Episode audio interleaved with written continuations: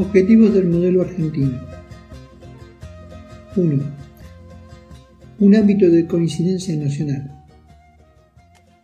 El primer objetivo del modelo argentino consiste en ofrecer un amplio ámbito de coincidencia para que, de una vez por todas, los argentinos clausuremos la discusión acerca de aquellos aspectos sobre los cuales ya deberíamos estar de acuerdo. Es imprescindible que mis conciudadanos comprendan que la presencia central del justicialismo en un modelo que deseo para todos los argentinos, sin exclusión de sectores, no responde al intento de forzar una indebida generalización de principios meramente partidarios. Si acudo a la respuesta justicialista no es por sectarismo o personalismo, estoy lejos de una actitud semejante. La fundamentación justicialista no se incorpora por reflejar un sector parcial de opinión ideológico-política, sino por razones de índole totalmente diferente. En primer lugar, porque encarna principios permanentes, emanados de la esencia misma del hombre. En segunda instancia, porque el pueblo ha impregnado al justicialismo de las constantes básicas de nuestra nacionalidad. Por último, como tercera posición, porque define una histórica determinación de autonomía e identidad nacional. Sin tales principios y constantes, sin esa identidad, no hay posibilidad de conformar un modelo en el cual cada argentino que ama a su patria se reconozca. Estos motivos me alientan en la aspiración de obtener la coincidencia necesaria para trazar una política nacional. La grandeza del país y la felicidad del pueblo argentino son dos objetivos esenciales que a mi juicio deben guiar nuestro pensamiento y acción. Partiendo de esta premisa, podemos empezar a construir. Solo necesitamos unanimidad conceptual para hacer lo que la mayoría decida. Por eso, las grandes líneas de coincidencia únicamente pueden nacer del pueblo, manifestándose en sus representantes a través de organizaciones de pacífica convivencia republicana. Si se quiere salvaguardar la nación que hemos recibido y seguir adelante en el proceso de preservarla y depurarla, o se usa la política de la fuerza, o bien se elabora la fuerza necesaria para respaldar una política. Una Argentina de felicidad y de grandeza admite únicamente la segunda alternativa. Necesitamos pues crear la fuerza requerida para sustentar una política nacional, es esta la hora de su realización. Tengamos en cuenta el ejemplo que nos muestra el mundo, en el que está ganando terreno la idea de que el bienestar de los pueblos se halla por encima de las concepciones políticas dogmáticas. Esto origina un campo de mutuo respeto que parece nutrirse en base de civilización, de comprensión y de tolerancia hacia las ideas de los demás. No tengo duda que este es un momento crucial de nuestra patria o profundizamos las coincidencias para emprender la formidable empresa de edificar una gran nación o continuamos paralizados en una absurda intolerancia que nos conducirá a una definitiva frustración.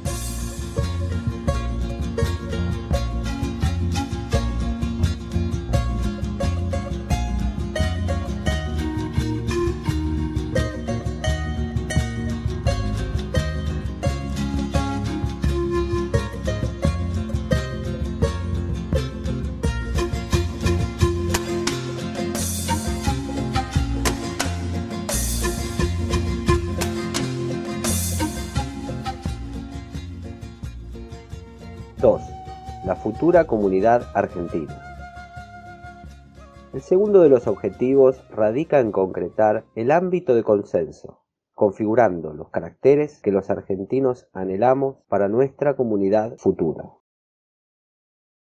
Todo país se enfrenta en algún momento de su historia con la obligación de definir principios, valores y conductas generales, pero también caracteres que perfilen y recorten su nacionalidad. Corresponde a un modelo la estructuración de estas propiedades que no hacen más que traducir la idiosincrasia del pueblo. La carencia de un modelo de referencia ha causado en nuestro país graves efectos sociales, económicos y particularmente políticos. Ha llegado el momento de tomar conciencia de que en la Argentina nadie tiene el derecho de esperar que la sociedad madure por sí sola. Los argentinos intuimos ya que no es posible insistir en nuestras vacilaciones. La historia reclama de nosotros la consolidación de una fisonomía nacional. Para ello, corresponde el modelo argentino refirmar la forma sociopolítica que satisfaga a todo el país. Estoy convencido de que sólo la comunidad argentina puede proporcionar el juicio definitivo para las cualidades que para ella se anhelan. Es mi deseo que todos mis conciudadanos consideren este modelo como una propuesta inicial, ya las generaciones que nos siguen, a través de un diálogo franco en el que participen todos los entes representativos de la comunidad, han de asumir la patriótica misión de perfeccionarlo. Alguna vez prediqué la armonía como categoría fundamental de la existencia humana. Sigo creyendo en ella como condición inalienable para la configuración de la Argentina que todos anhelamos. Esa básica consonancia excluye la violencia e implica comprender que el único camino para la construcción fértil es partir de ideas, valores y principios cuya práctica concreta no cercene el cauce de la paz. Esto no distorsiona en absoluto la vocación de cambio del justicialismo, concretado en este modelo argentino. Ya he afirmado que la doctrina es revolucionaria en su concepción, pero pacífica en su realización. No puede persistir duda alguna acerca de la forma que integrarán los caracteres buscados. Se trata de una democracia social que, como se verá más adelante, será una estructura político-social absolutamente coherente con los principios esenciales de la comunidad organizada. Cuando utilizo la palabra social, estoy pensando en una democracia en la que cada integrante de la comunidad pueda realizarse con la única condición de poseer idoneidad y condiciones morales indispensables para aquello a que aspira. En este sentido, la forma de gobierno que sirve a la democracia social resulta ser representativa, republicana, federal y social. Todo lo que acabo de expresar no es más que otra forma de decir que seguimos deseando fervorosamente una Argentina socialmente justa, económicamente libre y políticamente soberana. Se conecta estrechamente con lo expuesto el hecho de que el modelo define, asimismo, una clara dimensión ética, que no es otra cosa que un llamado a la autonomía de la conciencia moral. Hace años sostuve que el vertiginoso progreso material de nuestros tiempos lanzó al hombre fuera de sí mismo, sin proporcionarle paralelamente una plena conciencia de su personalidad. Por eso, en el camino de la consolidación de la comunidad argentina, desempeña un papel primordial la propuesta de un esquema de valores morales y espirituales que confiere al pueblo la templanza que el futuro de la nación requiere. Resultará necesario precisar el nivel de nuestras aspiraciones respecto de la futura sociedad argentina. Sólo así se estará en condiciones de clarificar la concepción estratégica que deberemos adoptar para hacer realidad lo que todo hombre de bien, nacido en esta patria, espera, una Argentina íntegra, cabalmente dueña de su insobornable identidad nacional.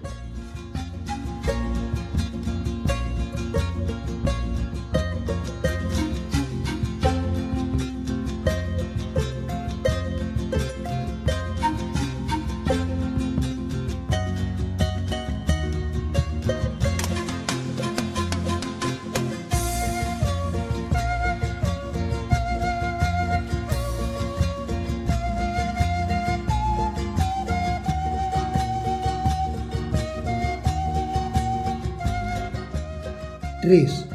Orientación para distintas áreas.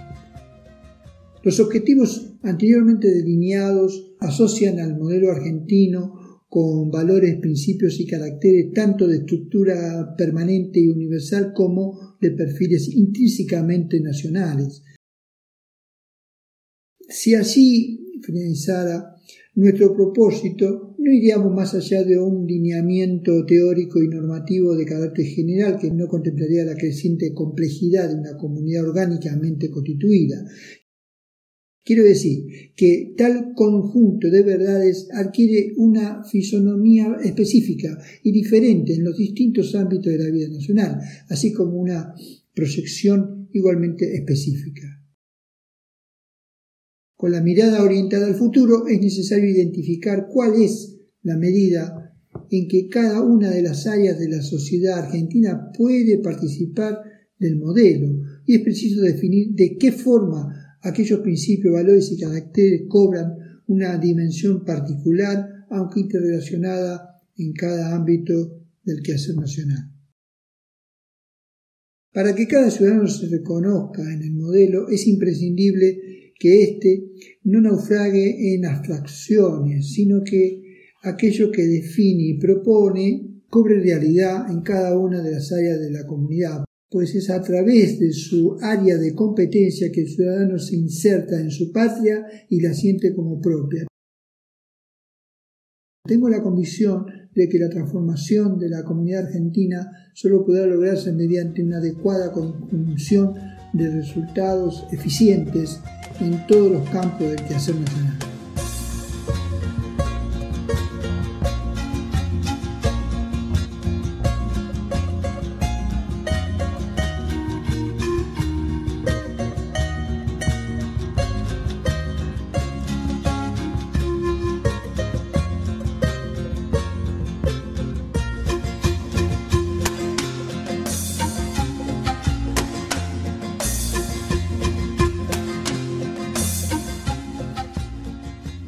4. Guía programática y política administrativa. A la luz de este objetivo, el modelo argentino debe conformar un sustrato programático superior orientativo de la conducción. Creo que no podemos detenernos en discutir si es más aconsejable la programación que el desarrollo espontáneo, porque la segunda alternativa implica dejar a la sociedad librada a sus propias fuerzas y por ello convertida en terreno fértil para distorsiones neocolonialistas. Al hacer referencia a la conducción, debe tomarse en cuenta que en la conducción gubernamental hay dos componentes básicos, la conducción política y el gobierno político-administrativo. La conducción política es una materia indelegable de quien ejerza la primera magistratura, y ella da sustento a la capacidad de hacer en lo político administrativo. Lo político administrativo corresponde a las decisiones y acciones que se adoptan a través de los mecanismos corrientes del gobierno. Las condiciones objetivas que hacen a la conducción superior implican que nadie puede gobernar sin el apoyo del pueblo, ni en Argentina ni en ningún otro país. Significa también que el proyecto final es del pueblo, y no de determinados gobiernos, ni de minorías intelectuales dadas. El modelo argentino quiere servir a estos dos ámbitos de conducción superior, en estrecha conexión con una orientación programática lúcida y precisa.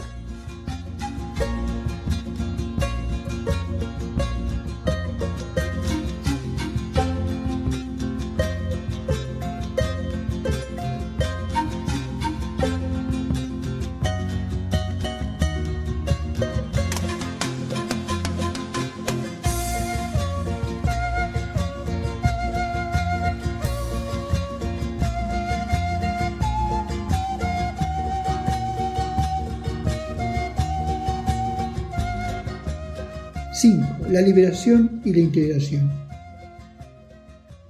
Afirmé anteriormente que la importación de ideologías alimenta un vicio de origen. Detengámonos en este problema. Si una ideología no resulta naturalmente del proceso histórico de un pueblo, mal puede pretender que ese pueblo la admita como representativa de su destino. Este es el primer motivo por el cual nuestro modelo no puede optar ni por el capitalismo liberal ni por el comunismo. Pero es evidente que la cuestión, como lo he repetido en numerosas oportunidades, no se reduce a la elección o configuración de una ideología y una doctrina que perfilen la identidad de nuestro pueblo, porque tal identidad se diluye sin una firme decisión de autonomía nacional. El rechazo de las posibilidades extremas que nos brindan el capitalismo y el comunismo no solo se fundamenta en su desconexión con la estructura íntima de nuestra nacionalidad, sino también en el hecho de que su adopción implica servir automáticamente al neocolonialismo, sea cual fuere su signo doctrinario. Optar por un modelo argentino equidistante de las viejas ideologías es, consecuentemente, decidirse por la liberación. Por más coherencia que exhiba un modelo, no será argentino si no se inserta en el camino de la liberación. Me parece innecesario insistir en un hecho evidente. No estamos solos en esta lucha, aunque cada pueblo debe dar frente a la historia la respuesta que emane de su esencia.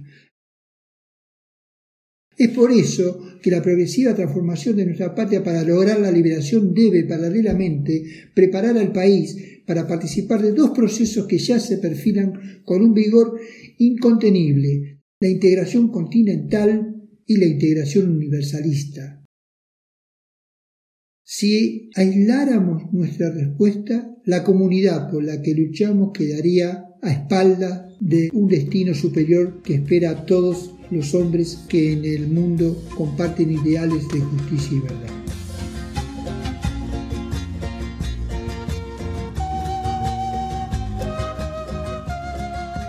Lógicamente, la evolución de la humanidad siempre ha ido hacia integraciones mayores del hombre a la familia, a la tribu, al estado primitivo, al estado feudal, la nacionalidad. Ahora ustedes vivirán la etapa que sigue, el continentalismo.